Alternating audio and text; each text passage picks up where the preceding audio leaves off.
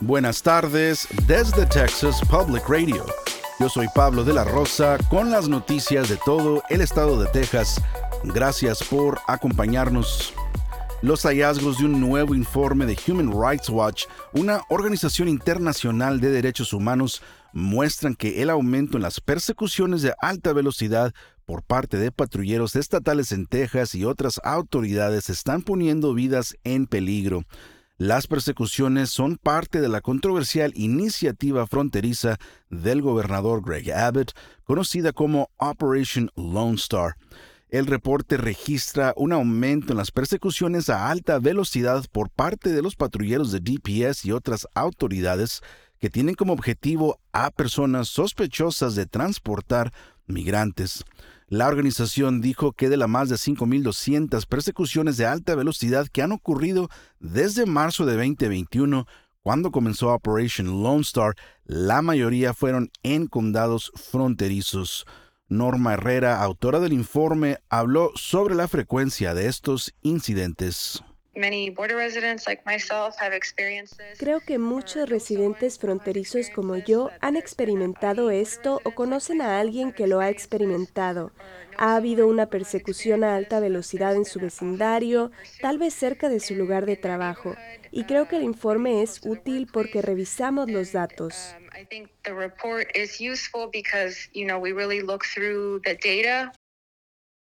Personas que observan pero no están involucradas en las persecuciones también han resultado heridas y han muerto durante estos incidentes. Funcionarios del DPS han dicho que ellos no toman riesgos innecesarios y se retiran cuando las persecuciones ponen en peligro a demasiadas personas. La esperanza de vida en Estados Unidos ha estado disminuyendo y actualmente es más corta de lo que había sido en casi 20 años. Stephen Wolf es profesor de Medicina Familiar y Salud Poblacional en la Escuela de Medicina de la Universidad de Virginia Commonwealth y miembro principal de American Progress. Wolf dijo al programa The Source de Texas Public Radio que ha habido una disminución en las muertes de niños gracias al avance de la ciencia, pero estas medidas preventivas se ven compensadas por otros factores los jóvenes de hoy mueren a causa de drogas, violencia armada y accidentes automovilísticos. Han estado ocurriendo estos incidentes con frecuencia, lo que está compensando todas las demás mejoras que hemos logrado en medicina pediátrica. En pocas palabras, la probabilidad de que un niño estadounidense alcance los 20 años está disminuyendo. Wolf dice que hay todo tipo de factores que afectan la esperanza de vida en los estadounidenses. Los adultos jóvenes y de mediana edad son los principales causantes de la disminución de la esperanza de vida debido a enfermedades crónicas que comienzan desde edades más tempranas. Uh, Obesidad, diabetes, enfermedades cardíacas, esas enfermedades están causando un aumento en las tasas de mortalidad para las personas de 25 a 64 años. Y eso es realmente el bloque de edades que impulsa esta problemática tendencia.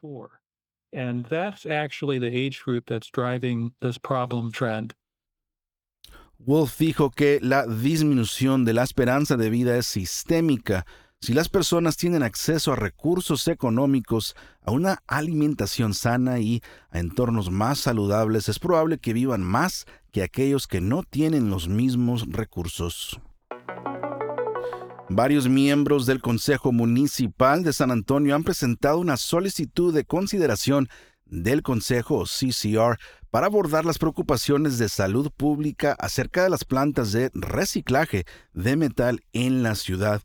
La CCR solicita el establecimiento de un grupo de trabajo para evaluar y proponer enmiendas al código para los recicladores de piezas de automóviles usadas y las entidades de reciclaje de metal. Esto incluye códigos de prevención de incendios y regulaciones de licencias y negocios.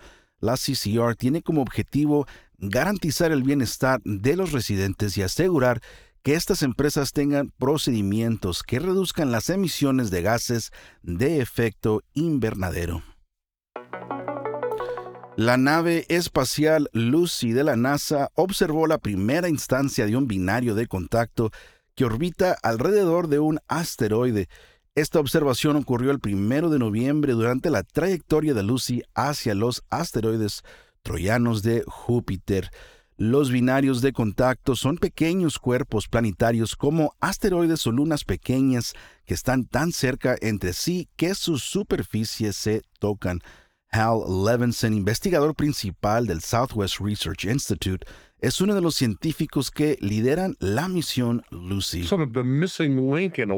Es como el eslabón perdido, en cierta forma, entre los asteroides que vemos cerca de la Tierra que hemos estado estudiando y los que se encuentran en el cinturón de asteroides.